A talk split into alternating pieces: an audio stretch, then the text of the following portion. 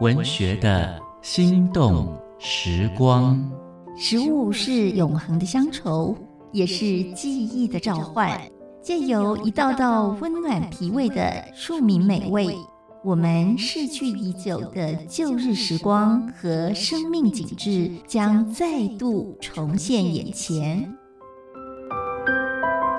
请听焦桐的味道福尔摩沙，带您发掘里巷街坊的好味道，找回生命最初最深的感动。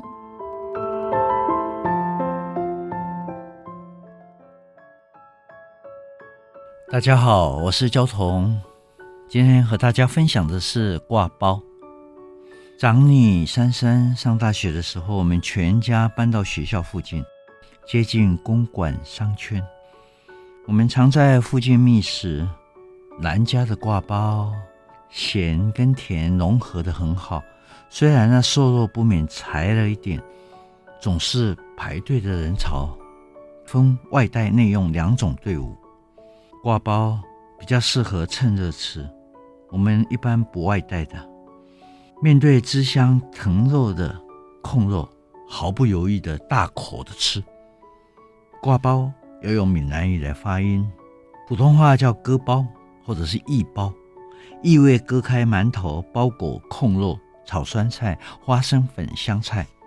因为形状很像虎口咬住的猪肉，所以又名虎咬猪。后嘎低，由于外观又很像钱包，有一些企业主在尾牙的时候请员工吃挂包，除了犒赏员工辛劳以外，也有祈求财富的意义。相传千里啊，洋人后来也爱上了挂包。台湾青年黄宜民放弃职业律师，转行在纽约东村开了一家挂包专卖店，用可乐卤制红烧肉。并且加入蛋、鸡排，经营出时尚的台湾汉堡。挂包标准化之后呢，制作起来比汉堡快速。我想象未来的中式素食餐馆卖挂包，也卖肉夹馍、烧饼、油条、光饼、饭团、蛋饼、大肠包小肠、粽子、党阿鼻哥等等。我年轻的时候编《中国时报》副刊，吃的是万华挂包疙瘩。一包急，感念他体贴齿齕动摇的老人，控肉卤的软烂。更值得一提的是，老板廖荣吉先生每年过年前办流水席，宴请游民、老人和失业的劳工。卖挂包利润微薄，十七年来他都用卖挂包所攒的钱行善。冬天吃他的挂包，尤其能够领略温情。和梦想，在时间的街市，餐车前，我们停下脚步。我们吃完挂包，继续贯向繁华的夜市。珊珊大学毕业了，我们又迁回木栅，仿佛离开了十丈红尘。